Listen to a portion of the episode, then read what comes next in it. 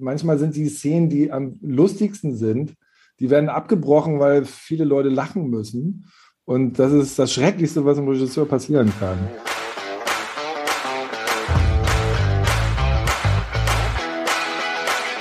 All You Can Stream, dein Navigator durch die Streaming-Welt.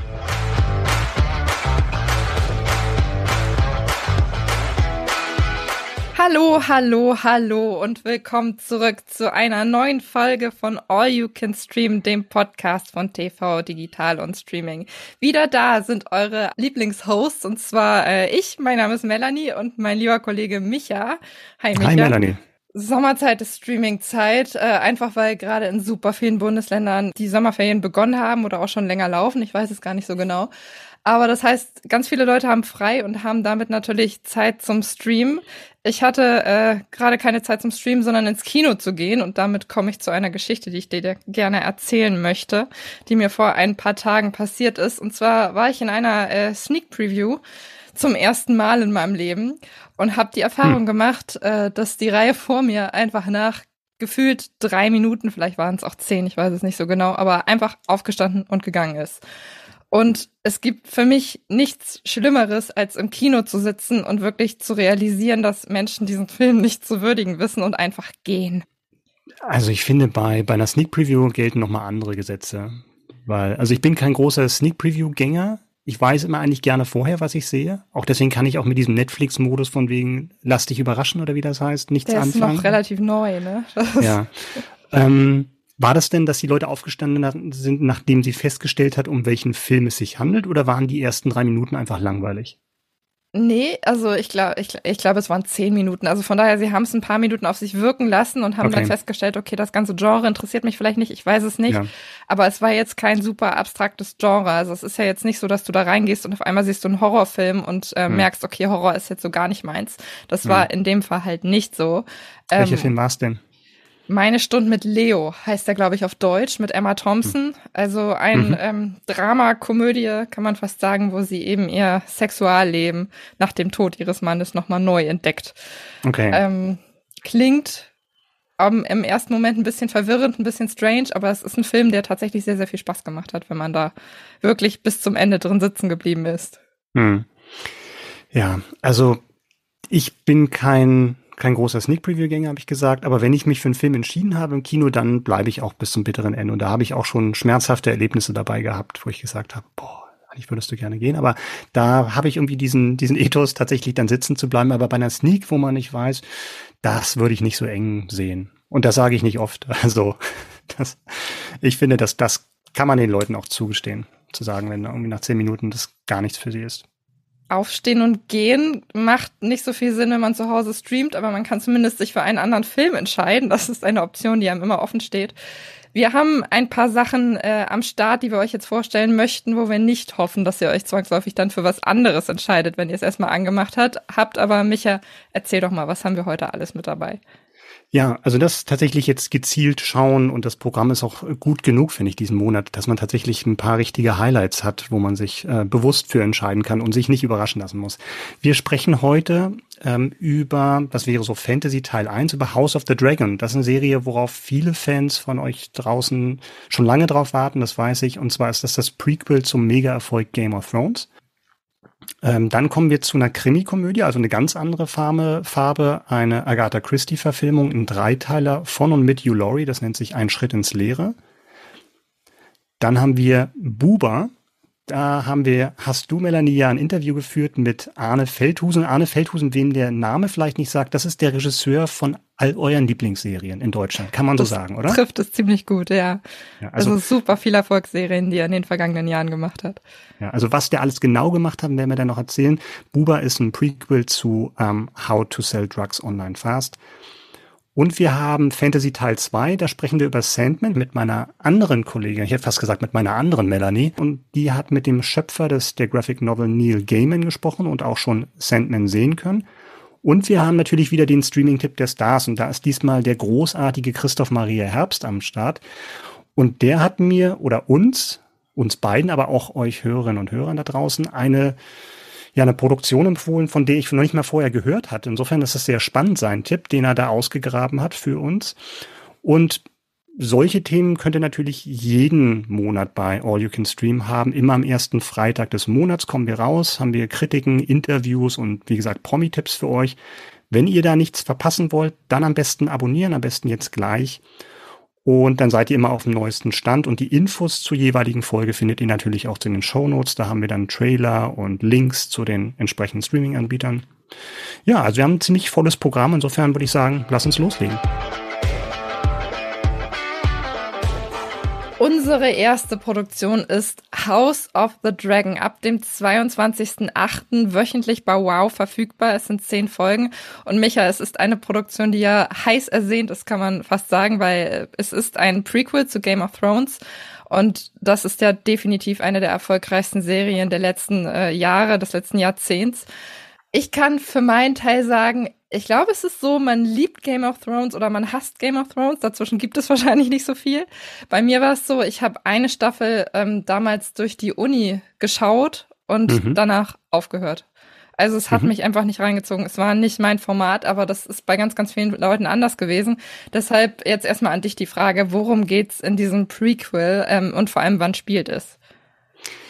Das Prequel, also das Spin-off ist ein Prequel, das heißt, es spielt ungefähr 200, Jahr, äh, 200 Jahre vor der Handlung von Game of Thrones, also von der Stammserie, wird ähm, zehn Folgen haben, wird aber wahrscheinlich dann auch fortgeführt werden. Und das geht insbesondere um das Haus Targaryen. Wir hatten ja in Game of Thrones ähm, Daenerys Targaryen als eine der Hauptfiguren gehabt und das ist praktisch so die Geschichte ihres Hauses oder ihrer Familie und das ist ja das Haus, das auch eine ganz besondere Verbindung zu den Drachen hat, die ja dann auch immer so ein bisschen sinnbildlich für die Serie Game of Thrones waren oder das, was man so auch als Außenstehender am ehesten damit verbunden hat. Wir haben König Viserys Targaryen, spielt von äh, Paddy Considine. Der ist der, der Herrscher des Hauses. Dann geht es aber auch um seine Tochter, Prinzessin Rhaenyra. Und um deren Onkel, und das ist äh, Prinz Damon.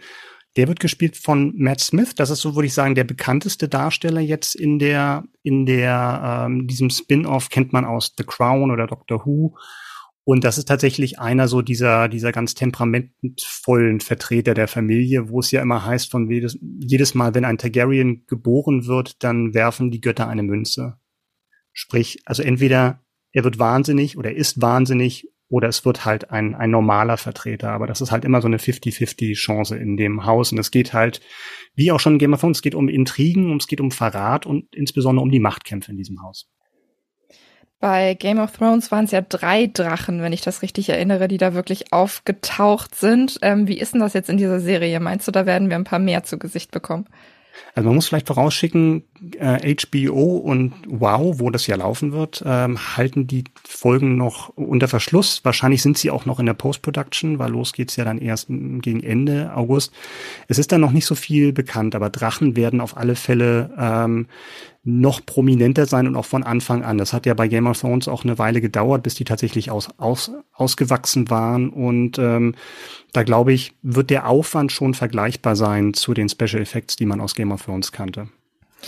Game of Thrones basierte ja auf einer Buchreihe und hat ja, die Serie hat ja am Ende diese Buchreihe sogar überholt, also war deutlich schneller, als dass die Bücher dann geschrieben wurden. Hm. Wie ist das jetzt in dem Fall? Basiert das Ganze auch auf einer Vorlage oder arbeitet das komplett losgelöst davon? Es basiert auf einer Vorlage, aber der Fall liegt noch mal ein bisschen anders. Also George R. R. Martin, der die Bücher, die Game of Thrones zugrunde liegen, geschrieben hat oder immer noch schreibt, also der Zyklus ist ja noch nicht beendet, der hat eine Art, eine Art Sachbuch geschrieben. Also man würde sagen, wenn es jetzt ein, ein, Film gewesen wäre, wäre es eine Mockumentary, also so eine Art Fake-Dokumentation über die Ereignisse auf diesem Fantasy-Kontinent Westeros und speziell über das Adelshaus der Targaryen. Insofern ist die Vorlage jetzt kein reiner Roman, was die Sache nochmal spannend macht jetzt bei der Adaption, sondern wie gesagt eher so eine Art Sachbuch, wo dann Chronisten beschreiben, was damals passiert ist. Und da gibt's einen ersten Band von, ähm, an dem wird sich dann auch diese erste Staffel orientieren, aber es fehlt, fehlt noch ein zweiter Band, der noch kommen soll. Und Fans der Materie, wenn man sagt, von der noch kommen soll, dann kriegen die schon so ein bisschen erhöhten Puls, weil das ja auch für viele das Problem war beim Ende von Game of Thrones, wo dann die Serie die, ähm, die Buchveröffentlichung überholt hatte und was dann für viele so ein bisschen zum Problem wurde, dass dann die Macher, die sich damals ähm, Game of Thrones gewidmet haben, so ein bisschen auf verlorenem Posten waren, weil es halt diese Buchvorlagen nicht mehr gab. Wir hatten diese Diskussion neulich schon mal. Was ich nämlich nicht ganz verstanden habe, ist, dass, also der Autor hat ja ursprünglich, glaube ich, mal gesagt, dass er das Ende von Game of Thrones in seinem Testament festgehalten hat oder dergleichen mhm. und wirklich genau aufgelistet hat, wie das Ganze ausgehen soll. Mhm. Wieso standen die Macher dann auf verlorenen Posten? Weil sie werden sich ja mit ihm beraten haben. Sie werden ja letztendlich genau gewusst haben, wo das Ganze hinsteuern soll. Das wird ja sein, sein Wille quasi gewesen sein. Ja und nein. Also das Buch oder die Serie ist ja auch schon vorher von den Büchern abgewichen, weil es einfach auch ein anderes Medium ist. Ne? Manchmal ist das noch gar keine, kein böser Wille oder sagen, wir machen das jetzt irgendwie, machen jetzt einfach, was wir wollen, sondern du hast bestimmte Anforderungen bei einem, bei einem Medium Serie, die halt andere sind beim Buch. Und dann, selbst wenn es ausformuliert hat, was er tatsächlich hat, aber selbst wenn du da ein paar DIN A4 Seiten hast oder intensive Gespräche führst, dann wirst du nie, das ersetzt halt keinen 1000 Seiten Roman. Insofern ja, gut, ist das, das immer mit Vorsicht zu genießen, von wegen, die kennen das Ende, die kennen dann vielleicht so die groben Züge, aber da zu einer, zu einer Serie und zu einem Buch gehört ja dann durchaus noch mehr. Insofern, ja, und das, das gab ja auch einiges an Kritik am Ende von Game of Thrones, ähm, was sehr kontrovers auch von Fans diskutiert wurde, ähm, dass das dann zu schnell ging und zu überraschend kam. Und äh, mir persönlich ging die Kritik so ein bisschen zu weit. Ähm, also ich konnte einiges nachvollziehen, mir ging es ein bisschen zu weit. Und jetzt ist natürlich schon spannend, ähm, wie das jetzt mit House of the Dragon wird, weil die beiden Macher sind nicht mehr da, die Showrunner sind nicht mehr da. Du hast neue Showrunner mit, ähm, mit Ryan Condell, der äh, Colony vorher gemacht hat. Und vor allen Dingen, das ist interessant, äh, Miguel Sapochnik. Und der ist, äh, war Regisseur von einigen der besten Game of Thrones Folgen. Also der hat Battle of the Bastards mhm. gemacht, der hat Hard Home gemacht, also für Fans tatsächlich so die Benchmarks, wenn es um die großen Game of Thrones Folgen gibt. Und der ist jetzt auch Co-Showrunner und das macht dann wieder Hoffnung. Ja, mal gucken, was dann bei dem rauskommt. Ich wollte gerade sagen, wie viel erhoffst du dir denn von dieser ganzen Produktion? Kannst du da eine Prognose abgeben für dich als Fan und auch als Fachmann von der ganzen Thematik? Was würdest du sagen? Geht das in eine positive Richtung? Also ich bin tatsächlich gespannt, weil es sind ja, ist ja nicht der einzige Spin-off, ähm, die einzige Spin-off-Produktion, die geplant ist. Es werden noch einige kommen. Jetzt zuletzt gab es ja auch die Ankündigung, dass ein Jon Snow Spin-off geplant ist mit Kit Harrington.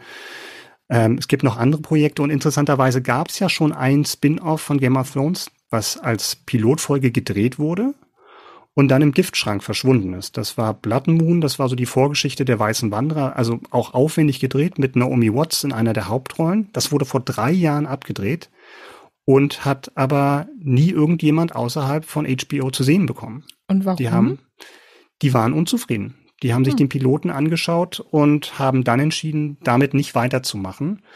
Und jetzt kann man natürlich sagen, von wegen, jo, Qualitätskontrolle scheint zu funktionieren. Da hängen, hängt die Latte hoch und strenge Anforderungen und so.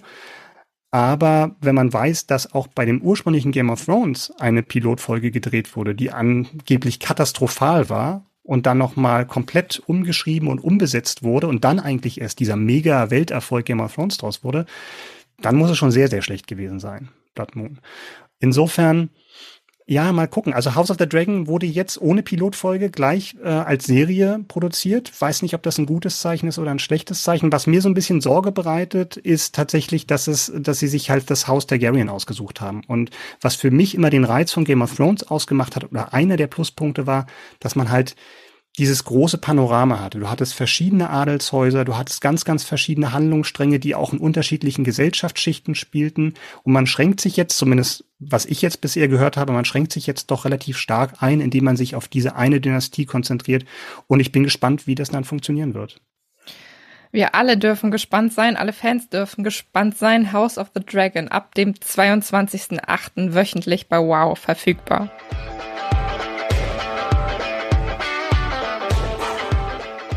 So, und jetzt kommen wir mal was zu was ganz anderem, und zwar zum Krimi-Genre. Ein Schritt ins Leere ist ein Dreiteiler, der startet am 20.08. bei RTL Plus. Und Melanie verrät uns jetzt, worum es darin geht. Genau, es basiert auf einer, einem Agatha Christie Buch. Da muss ich erstmal vorwegschieben, was das eigentlich, ich finde, das ist der absolute Wahnsinn. Diese Frau ist seit über 40 Jahren tot und trotzdem mhm. sind die Romane so zeitlos, dass das Ganze immer wieder den Weg in die Streamingdienste, ins Fernsehen oder auch ins Kino findet. Wir hatten ja vor kurzem erst äh, Tod auf dem Nil, davor Mord im Orient Express. Also diese Bücher sind immer noch aktuell, man kann sie immer noch verfilmen. Ja, ein Schritt ins Leere.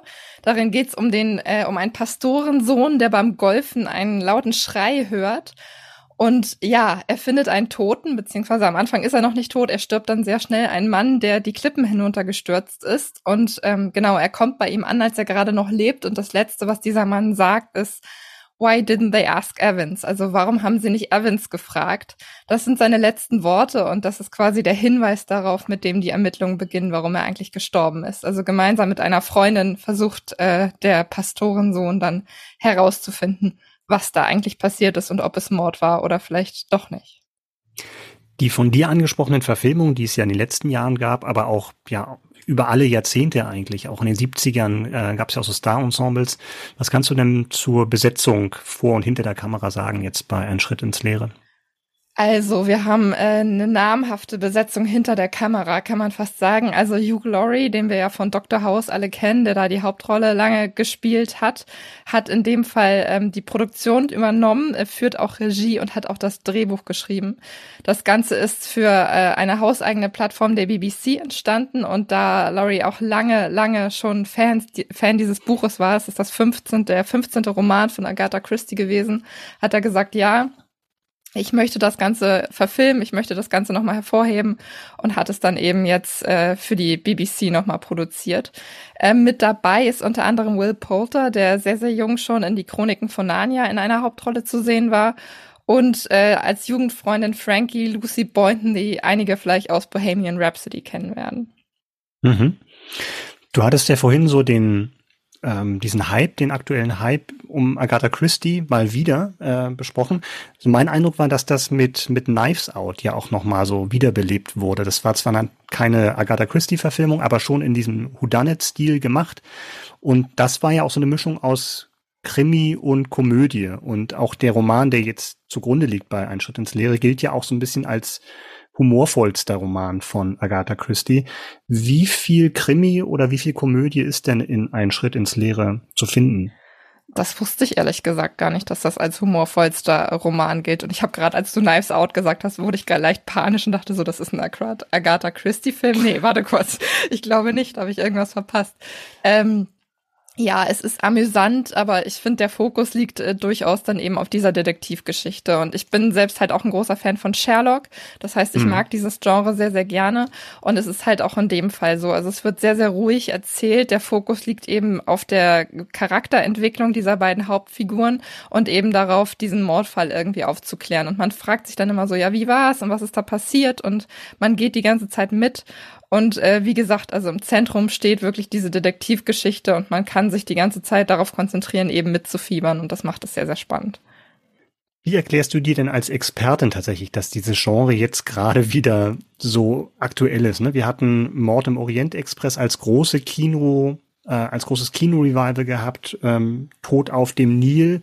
Das ist ja schon überraschend, dass Sachen, die teilweise schon 100 Jahre alt sind, ähm, jetzt immer noch so ziehen, obwohl man vielleicht auch gerade bei den bekanntesten Sachen sogar die Auflösung schon kennt und die auch nicht großartig verändert wird für, für Adaption, entweder als Serie oder als Kino. Warum funktionieren die immer noch bei den Leuten? Was meinst du? Das ist eine gute Frage. Ich weiß gar nicht, ob das Publikum, was sich das Ganze jetzt anschaut, zwangsläufig identisch ist mit dem Publikum, was sich das damals angeschaut hat oder vor, keine Ahnung, 20 Jahren, als die Sachen schon mal im Kino waren. Weil ich mhm. habe zum Beispiel mit jemandem über, ähm, über Tod auf dem Nil gesprochen. Ich habe den im Kino gesehen und ich mhm. habe ihn das erste Mal gesehen. Das heißt, ich mhm. wusste nicht, wie das Ganze ausgeht und das, das hatte halt eben noch diesen Effekt. Und gleichzeitig höre ich es halt von anderen, die sagen, ja, nee, ich kenne ja die Originale, ich muss mir das jetzt nicht zwangsläufig anschauen, weil ich weiß ja die Auflösung schon. Und ich glaube, mhm. das ist tatsächlich der Faktor, weil diese, diese Produktionen werden ja nicht alt. Das heißt, du kannst sie jeder Generation wieder neu präsentieren und diejenigen, die diese Auflösung noch nicht kennen, die damit gar, die da gar keinen Bezug zu hatten bisher zu diesen, äh, zu diesen Büchern beispielsweise, können jetzt ins Kino gehen und äh, ganz neu mitfiebern, ohne dass sie vorher vielleicht irgendwie wussten, worum es geht und was da tatsächlich passiert. Und äh, ein entscheidender Faktor ist, und das ist jetzt, glaube ich, also nicht unbedingt bei dieser Miniserie, aber generell auch bei diesen Kinoproduktionen, war ja die enorme Starbesetzung, die dabei war. Mhm. Also wir hatten Gal Gadot mit dabei, unter anderem Ähm, von daher, ich glaube, dass das auch ein Punkt ist, der ganz, ganz viele Menschen eben vor die Leinwand gezogen hat, zu wissen, okay, ich sehe hier die ganz, ganz großen Namen und kann gleichzeitig bei einer Story mitfiebern, die ich nicht zwangsläufig schon kenne. Oder mhm. eben auch der Nostalgiefaktor, ne? Wenn Leute da nochmal reingehen und sagen, ja, okay, das war für mich damals ein Highlight, ich will jetzt mal sehen, wie sie, wie sie das Ganze nochmal neu aufbereiten. Mhm. Aber es ist ja auch interessant, dass die Sachen dann tatsächlich auch im damaligen Ambiente jetzt wieder aufgelegt werden. Also nicht wie bei Sherlock, dass man das in die Gegenwart verfrachtet oder wie bei Knives Out, sondern tatsächlich, ja, das waren ja dann sehr werkgetreue Sachen, wo die dann auch in der gleichen Zeit gespielt haben, wie Agatha Christie sich das gedacht hat. Das stimmt. Das finde ich macht aber zu einem Großteil eben auch den Charme der ganzen Sache aus. Hm. Weil bei Sherlock, du hast, du musst ja zum Beispiel neue Medien irgendwo mit reinnehmen. Du kannst das ja nicht ausklammern, dass du auf die Art und Weise irgendwie Sachen recherchieren kannst und eben hm. hinterfragen kannst, wer jetzt für den Mord oder für das Verbrechen eben verantwortlich ist. Und wenn du das damals schon könntest, würde das ja einen großen Teil des Charmes irgendwie rausnehmen. Du hast ja ganz andere Möglichkeiten zur Recherche, du hast ganz andere Möglichkeiten, das Ganze zu hinterfragen. Und ich glaube, da ist dieser Nostalgiefaktor ähm, wirklich Schritt für Schritt irgendwie das Ganze rauszufinden, sehr, sehr wichtig. Und ähm, ja, das zu erhalten, finde ich, macht dann tatsächlich den Reiz der Produktion irgendwo auch aus. Hm. Ich bin sehr gespannt, weil du hattest ja erwähnt, Hugh Laurie, bin ich großer Fan von, nicht nur äh, als Darsteller, sondern auch als Autor. Ich fand zum Beispiel sein, ich glaube, erster und bisher einziger Roman, Der Waffenhändler, fand ich damals grandios. Hat Regie und Drehbuch gemacht, deswegen bin ich sehr gespannt. Ist denn ein Schritt ins Leere für dich eine Empfehlung für die Hörerinnen und Hörer? Ich finde ja. Also wie ich schon gesagt habe, es wird der Fokus auf diese äh, Detektivarbeit gelegt. Es ist ganz, ganz ruhig erzählt. Du hast diese schöne Charakterentwicklung mit dabei. Und die Landschaft ist natürlich auch toll. Du, es wurde zum Großteil in England gedreht und dadurch, dass er eben wirklich gesagt hat, wir wollen dieses Detektivspiel aufrechthalten, die, die Charaktere suchen Schritt für Schritt an verschiedenen Orten nach der Lösung, haben sie halt auch fast jeden Tag irgendwo anders gedreht, was für die Crew eine riesengroße Herausforderung war, für das gesamte Team, aber für denjenigen, der es am Ende schaut, natürlich ein ganz, ganz großes Geschenk ist. Also ich würde auf jeden Fall sagen, ein Schritt ins Leere ist für Freunde dieses Genres unbedingt etwas, was sie sehen müssen. Ob Melanie die Wahrheit gesagt hat, erfahren wir am 20.08. bei RTL Plus. Ein Schritt ins Leere.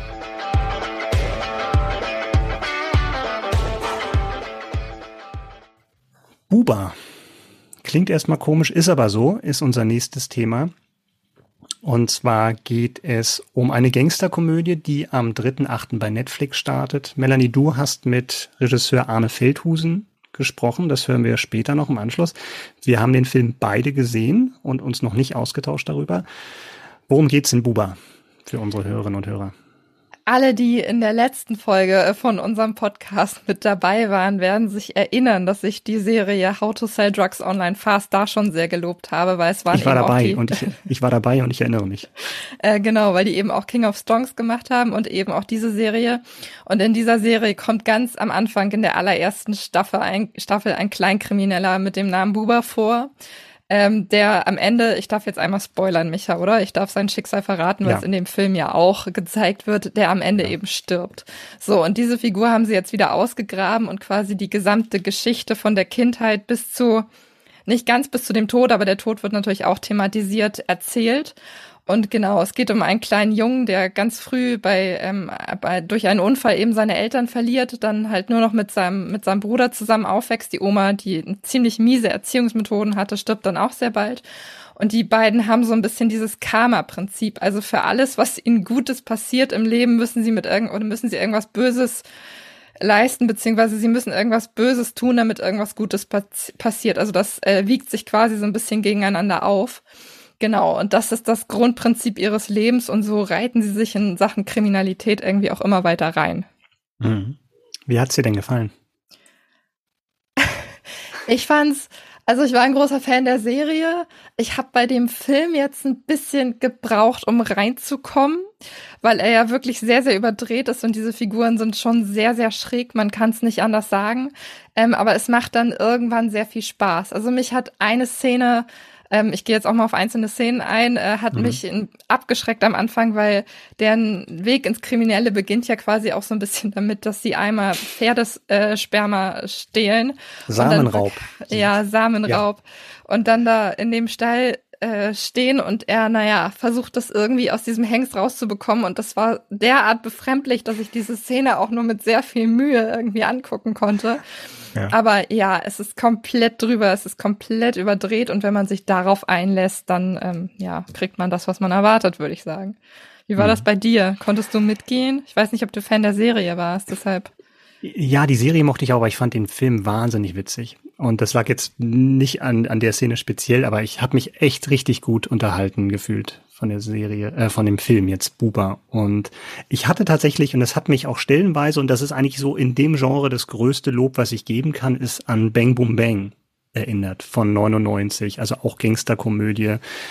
Ähm, also wenn ihr Bang Boom Bang mögt oder sowas, auf alle Fälle Buba eine Chance geben. Es sind wirklich so skurrile Figuren dabei. Maren Kreumann als albanische Mafia-Chefin Doro. Ist eine lange Geschichte.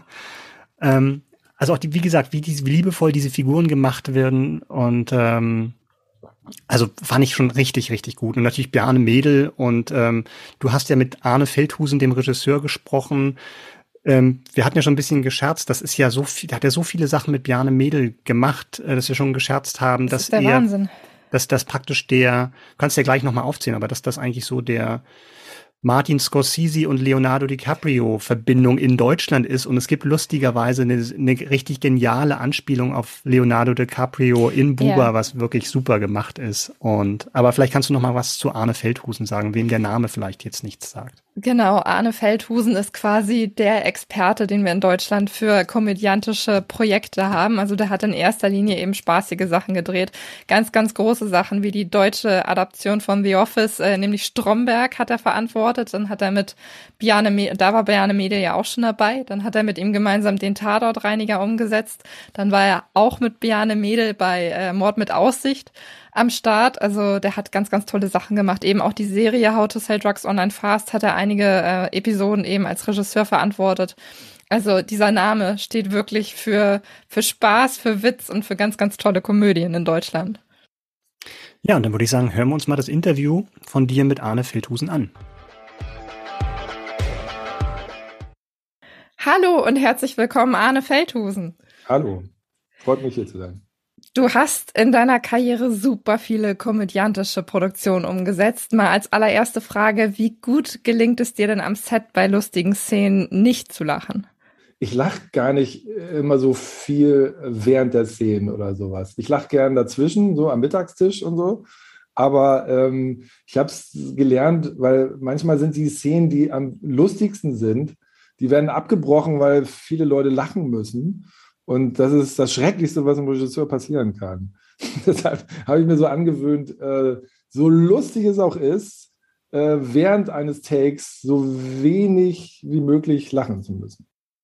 How to Sell Drugs Online Fast war damals ein riesiger, auch Überraschungserfolg quasi. Was hat denn jetzt den Anlass gegeben, ausgerechnet die Figur des Bubba für einen Einzelfilm zurückzuholen? Das war gar nicht so äh, wahnsinnig durchdacht, sondern äh, How to Sell ist eine Serie, die in diesem äh, Umfeld der BTF, also der Produktionsfirma, eine sehr große Rolle spielt und alle sind da sehr dran beteiligt. Es ist eine große fast Familie und die Ideen werden da hin und her geschoben. Deshalb wurde das ab dem Moment, wo sich herausgestellt hat, dass es eine tolle Umsetzung ist, auch durch Bjane und so erfolgreich, ähm, ab, dem Punkt wurde das immer diskutiert und behandelt. Und am Ende war es die Idee auch, die wir äh, ähm, dazu hatten, zu der Figur, nämlich diese, dieses Karma-Ding, was auch Biane dann überzeugt hat, äh, tatsächlich ähm, äh, daraus eine Geschichte zu machen. Wenn wir jetzt über die Figur reden, wie würdest du sie denn beschreiben? Was hast du das Gefühl, treibt diese Figur an?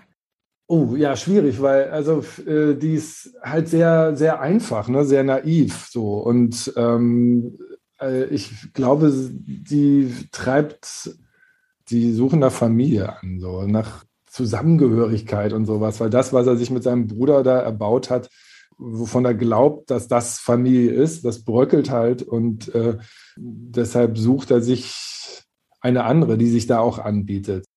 Ich habe die Serie damals gesehen, ich habe jetzt den Film gesehen und ich muss sagen, es ist auf eine charmante Weise ja auch total abgedreht. Was würdest du als Regisseur sagen, wie weit kann man gehen, ohne das Risiko einzugehen, dass man irgendwie die Zuschauer damit dann auch möglicherweise verschreckt? Oh, gute Frage, weil wir machen das, was worauf wir Lust haben, auch immer in der Gruppe. Also es wird halt auch immer irgendwann vielleicht von jemandem limitiert oder eingegrenzt Deshalb habe ich nie die Angst, dass irgendwas komplett äh, drüber hinausschießt irgendwie. Das habe ich nicht. Das sind manchmal so kleine Gags, wo ich dann auch sehe, oh Gott, das hätte man vielleicht doch noch anders machen können. Und trotzdem habe ich nicht das Gefühl, dass wir da extremst albern waren oder sowas. Also das, ähm, das sind dann doch zu viele Leute ähm, am Set und drumherum im Schnitt und ähm, bis am Ende, bis zum Ende am, beim Ton oder sowas, ähm, von denen man viel hält, die man sich extra auch deswegen zum, zum Projekt geholt hat, die einen auch immer wieder einnorden und äh, einem äh, hier und da das Gefühl geben, das geht und das geht nicht, das ist doch lustig, traut euch ruhig oder sowas, ähm, als dass wir die Gefahr, also das Gefühl haben müssen, wir schießen irgendwo drüber. Und du hast mit Bjarne Mädel super viel gemacht in den vergangenen Jahren. Also Stromberg-Mord mit Aussicht, Tatortreiniger, um nur einige zu nennen. Wie muss man sich denn da als Außenstehender die Zusammenarbeit von euch beiden mittlerweile vorstellen? Seid ihr da ein komplett eingespieltes Team? Ja, so langweilig das auch klingt, also eingespielt sind wir da schon. Und trotzdem, also wir nehmen das halt sehr ernst, deshalb können wir uns da auch schnell streiten. So ist es nicht. Also manchmal möchte der eine hier oder da mal was anderes ausprobieren und so und dann sieht der andere das aber irgendwie anders.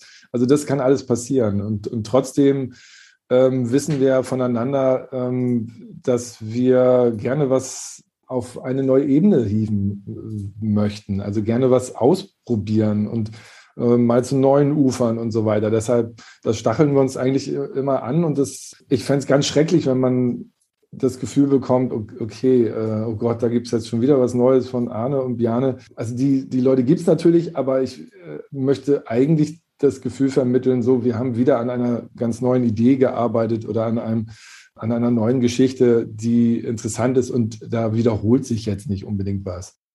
Wie ist denn das bei diesen gemeinsamen Produktionen, die ihr macht? Wie kommt ihr da zusammen? Bist du dann als Regisseur quasi festgelegt und dann fragst du ihn, äh, ob er Lust hat mitzumachen oder läuft das dann komplett über die Produktionsfirma oder wie ist das, dass ihr dann immer wieder zusammen irgendwie bei den Projekten am Start seid? Nee, lustigerweise ist es jetzt bei dem Projekt, über das wir sprechen, also uh, How to Sell vor allem, die Serie, ähm, äh, so passiert, ähm, wir sind beide angefragt worden und haben uns beide zufällig auf diesem Projekt sozusagen wiederbefunden. Aha, du wurdest auch angefragt. Ähm, und dann hat man darüber gesprochen und dann ähm, äh, fand er, glaube ich, auch gut, dass ich dabei bin und hat dann auch eher zugesagt, weil es ja eigentlich nur ein kleiner Auftritt war und dann ähm, ist schnell die Angst da, ist das jetzt nur so ein Star-Vehikel, Auftritt, äh, erste Staffel, braucht es noch prominente Namen oder so? Oder ähm, macht das wirklich Spaß und ist die Figur interessant genug und so weiter? Und ähm, dann hat man sich da so ein bisschen die Klinke in die Hand gegeben und hat gesagt, komm, das äh, machen wir zusammen und das äh, ähm, ist, auch der, ist auch das richtige Umfeld dafür, so, also mit der Firma und so weiter. Ähm, ansonsten, ja, gibt es ein Projekt, gibt es eine Idee und dann gucke ich, ob ähm, wen ich dafür caste, wer dafür äh, geeignet ist oder nicht. Und klar denke ich da auch an meinen Kumpel Bjane, ob der äh, dafür eine Idee zu haben ist oder, oder ob der da nicht reinpasst.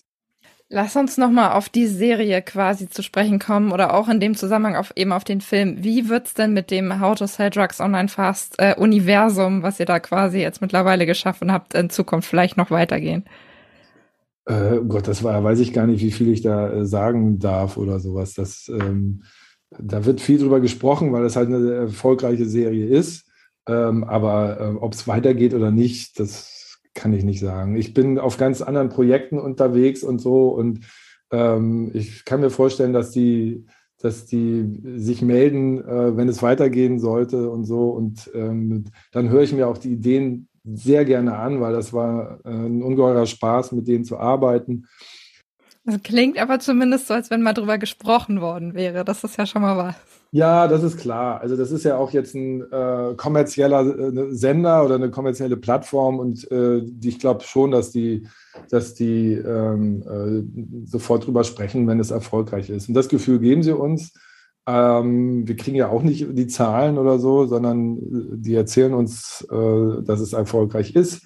Und ähm, mit einer zweiten und dritten Staffel ist es dann auch wirklich der Beweis so. Ähm, aber jetzt machen wir auch gerade eine Pause und äh, ich freue mich, wie gesagt, wenn es weitergehen sollte und, und guck, ob ich, ob ich da Zeit für finde oder ob ich da andere äh, interessante Projekte habe und so weiter. Also wie gesagt, das, äh, ich warte nicht drauf, aber wenn es interessant ist, wenn die sich, man das Gefühl hat, es geht da wirklich ähm, auf demselben Level weiter, dann bin ich auch dabei. Arne Feldhusen, vielen Dank für das Gespräch. Da nicht für. Vielen Dank. Wir kommen jetzt zurück zum Genre Fantasy und wenn es um Fantasy geht, dann, wenn ich an Fantasy denke, dann denke ich auch an Melanie, unsere Expertin. Hallo Melanie. Hallo. Und zwar sprechen wir über Sandman, äh, Graphic Novel Verfilmung, die startet so geil, so geil, bei so Netflix geil. am 5.8. So geil. So und du hast mir vor der Aufnahme schon gesagt, du bist nicht Fan, du bist super Fan. Du hast die Bücher gelesen damals, du hast die erste Folge vorab sehen können von der neuen Serie und Mhm. Night, du hast Neil Gaiman, den Mastermind, gesprochen. Aber vorher müssen wir vielleicht mal für alle Leute, denen Sandman nichts sagt, mal verraten, worum geht's da? In aller Kürze. Also ich weiß, In- das in- ist, das ist so ein bisschen Wie viel die Zeit Bi- habt ihr jetzt? die Bibel zusammenfassen. Aber man wächst ja mit den Aufgaben, Melanie. Go.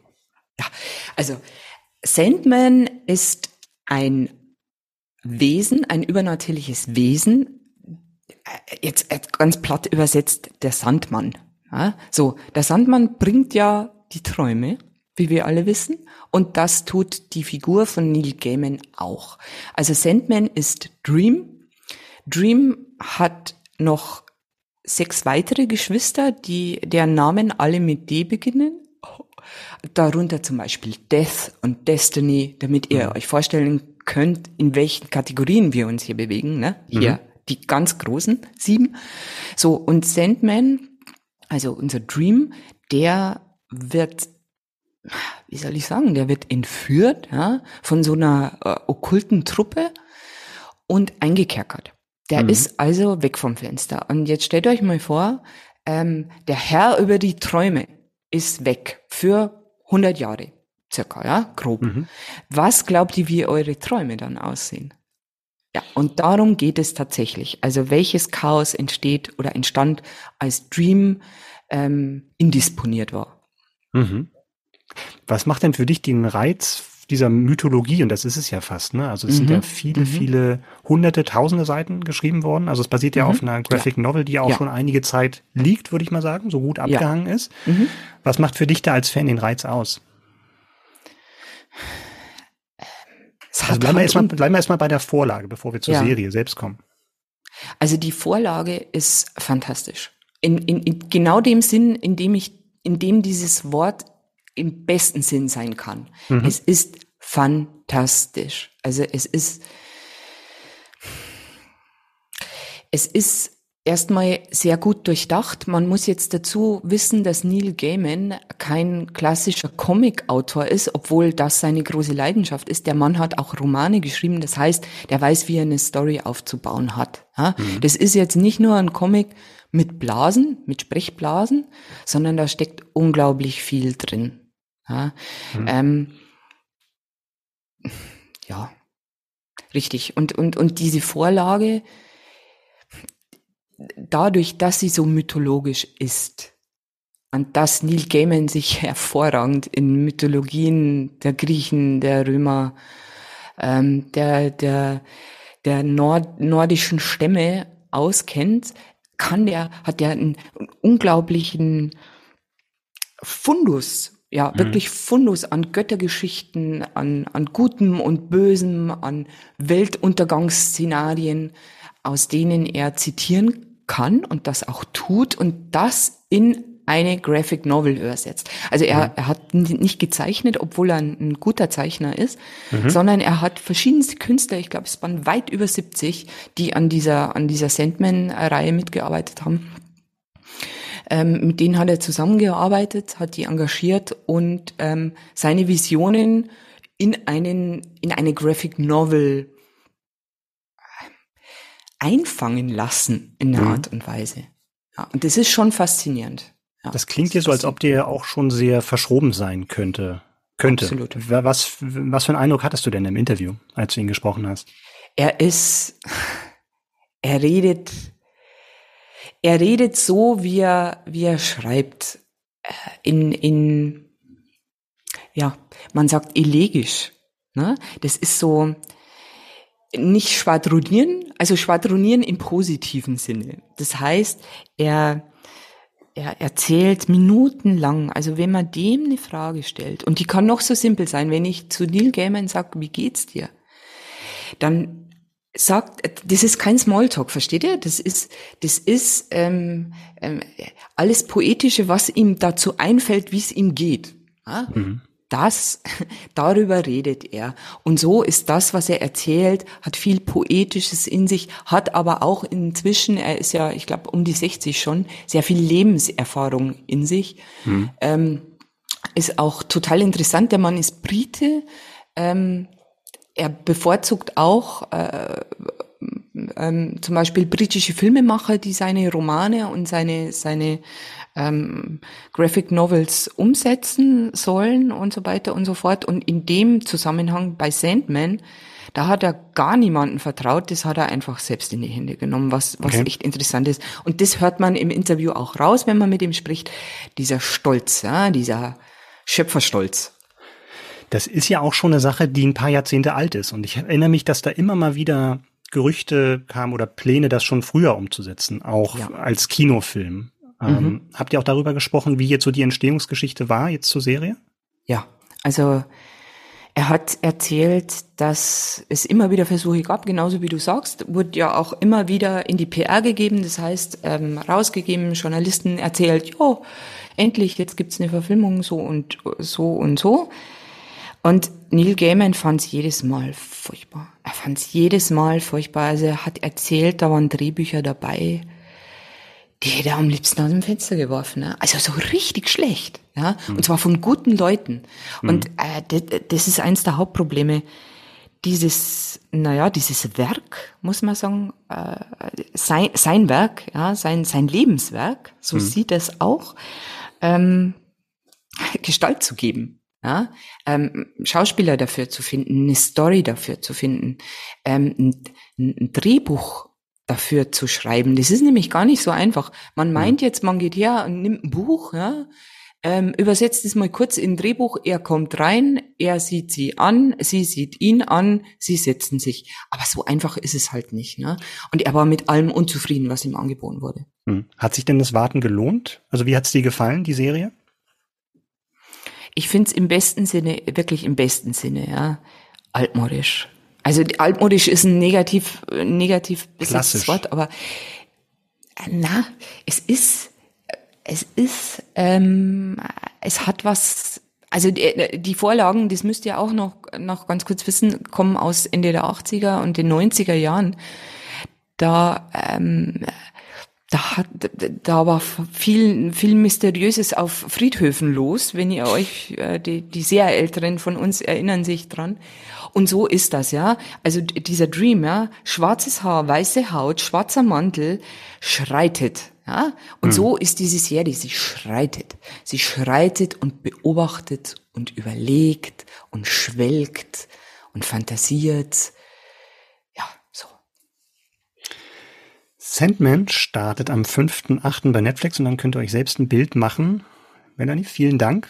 Zur zweiten Staffel bist du dann wieder dabei, als oh, Superfan von Sandman. Ja, Superfan, Superfan, vorne dran, ja.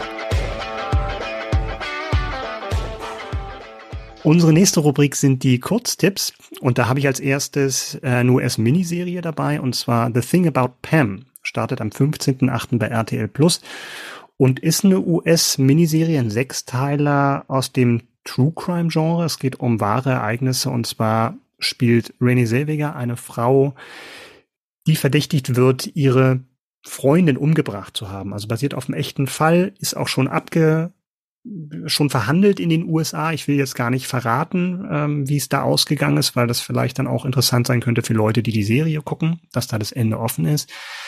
Sie hat mal wieder für diese Serie mal wieder so eine körperliche Transformation durchgemacht. Das war ja auch schon ich will nicht sagen Markenzeichen, aber schon öfter der Fall bei ihr. Zuletzt ja auch sehr erfolgreich, als sie Judy Garland in Judy gespielt hat, ähm, dort auch ganz anders aussah und da auch einen Oscar bekommen hat. Und jetzt hier in The Thing About Pam ist sie tatsächlich auch mit so einem Fatsuit zu sehen, also auch teilweise kaum zu erkennen. Wie gesagt, startet am 15.8. bei RTL Plus. Und dann haben wir wieder einen neuen Beitrag zum ständig wachsenden Marvel Cinematic Universe, wobei Cinematic jetzt hier heißt Disney Plus. Am 17.8. startet nämlich She-Hulk, die Anwältin, basiert wieder auf einem Comic, äh, auf einem Marvel-Comic und diesmal geht es um nicht um Hulk, sondern eben um She-Hulk. Das ist die Cousine von Hulk, die ist eigentlich Anwältin, aber hat jetzt dann trotzdem die Gabe oder auch so ein bisschen den Fluch, dass sie sich dann eben in eine Superheldenversion inklusive Superkräfte und grüner Haut verwandelt, was sich mit dem Job als Anwältin manchmal schwer vereinbaren lässt. Äh, was da sehr spannend ist, ist die Besetzung, weil die Hauptrolle wird gespielt von Tatjana Maslani und die hat schon in der Sci-Fi-Serie Orphan Black gezeigt, dass dass eigentlich eine, eine Doppelrolle sich schon gar nicht so richtig fordert, weil sie dort halt in Orphan Black schon ein, ein halbes Dutzend oder sogar mehr Klone von sich gespielt hat. Also ganz unterschiedliche Persönlichkeiten, eine super schauspielerische Leistung gezeigt. Insofern wird spannend zu sehen sein, was sie tatsächlich dann mit der Rolle als Superheldin, aber auch als Anwältin machen wird. She-Hulk startet am 17.8. bei Disney Plus. Nach zwei äh, Serien kommen wir jetzt zu zwei Filmen, die ich mit dabei habe. Und zwar ist das erste Prey ab dem 5.8. bei Disney Plus verfügbar. Das ist ein Prequel zu den Predator-Filmen, von denen der erste ähm, damals in den 80ern mit Arnold Schwarzenegger in der Hauptrolle startete. Der hat einen Söldner gespielt, der in einem Dschungel eben eine ganze Truppe hingerichteter Elitesoldaten gefunden hat und naja, die sind halt gestorben durch den Einfluss eines mysteriösen äh, Wesens, was da eben sein Unheil getrieben hat. So, und ähm, dieses Prequel setzt eben deutlich vor dieser Geschichte quasi an. Also spielt im vorkolonialen Amerika und erzählt die Geschichte der ersten Predator-Spezies, die eben auf die Erde kommt. Und im Mittelpunkt steht eine junge Jägerin, die sich vom Stamm der Comanchen, die sich eben mit genau diesen Wesen dann irgendwie auseinandersetzen muss. Prey ab dem 5.8. bei Disney Plus verfügbar. So, und mein zweiter Tipp ist ein Film, Day Shift, ab dem 12.8. bei Netflix und verfügbar. Und der belebt ein Genre, was äh, auch meine Jugend irgendwo geprägt hat, aber auf eine sehr absurde Art und Weise. Du meinst es, Twilight dann? Ich meine Twilight. Es ist, äh, also Day Shift ist ein Action- und Horrorfilm, der eben das Vampir-Genre wieder aufgreift. Jamie, also Star besetzt. Jamie Foxx spielt einen Familienvater, der dringend Geld braucht, um seine, um seiner Tochter eben ein gutes Leben zu bieten. Und naja, der Job, den er hat, ist eigentlich nur ein Vorwand. Er ist nämlich Mitglied einer Vereinigung von Vampirjägern, die für ziemlich äh, viel Geld auf rabiate, Wei rabiate Weise eben Jagd auf äh, Vampire macht. Ähm, genau, Star besetzt mit James Franco und dem Rapper Snoop Dogg unter anderem. Und das Amüsante ist, dass äh, dieser Film sich durchaus bewusst ist, auf welche Art von Filme er da eben anspielt. Also Twilight wird auch in dem Film thematisiert. Also mhm. es ist sehr, sehr ich sagte schon sehr, sehr rabiat, sehr, sehr brutal, aber eben auch äh, relativ witzig. Dayshift ab dem 12.8. bei Netflix verfügbar. So, und weiter geht's mit unserer allerliebsten Lieblingsrubrik. Und zwar geht es um den Promi-Tipp des Monats. Diesmal dabei haben wir den Schauspieler Christoph Maria Herbst. Und da schließt sich so ein bisschen der Kreis, weil der ja auch mit Arne Feldhusen ähm, in Stromberg sehr, sehr lange zusammengearbeitet hat. Und Christoph Maria Herbst hat einen ganz besonderen Streaming-Tipp für uns. Hallo, mein Name ist Christoph Maria Herbst und ich hatte große Freude daran, Stissel zu suchten. Eine Serie über in Israel lebende ultraorthodoxe Juden. Und die Serie ist komisch, sie ist rührend und viel exotischer, als man glauben könnte. Das war Christoph Maria Herbst mit der Serie Stissel. Alle drei Staffeln sind derzeit bei Netflix verfügbar. Ja, Micha, das war auch schon die neue Ausgabe ja. von All You Can Stream. Das war der August. Ja, wer hat, wer hat an der Uhr gedreht? Ja, ja ging schnell diesmal. Wahnsinn. Zumindest gefühlt für uns. Wir hoffen, euch da draußen ging es ähnlich. Und wir würden uns freuen, wenn ihr natürlich wieder der Hinweis auf der Podcast-Plattform eures Vertrauens uns ein Like da lasst, uns ein Abo da lasst. Genau, und äh, wenn es euch gut gefallen hat und wenn ihr auch im nächsten Monat wieder Lust auf Streaming habt, dann freuen wir uns sehr, wenn ihr wieder dabei seid bei der nächsten Folge von All You Can Stream. Bis dahin alles Gute und genau, genießt den Sommer. Tschüss.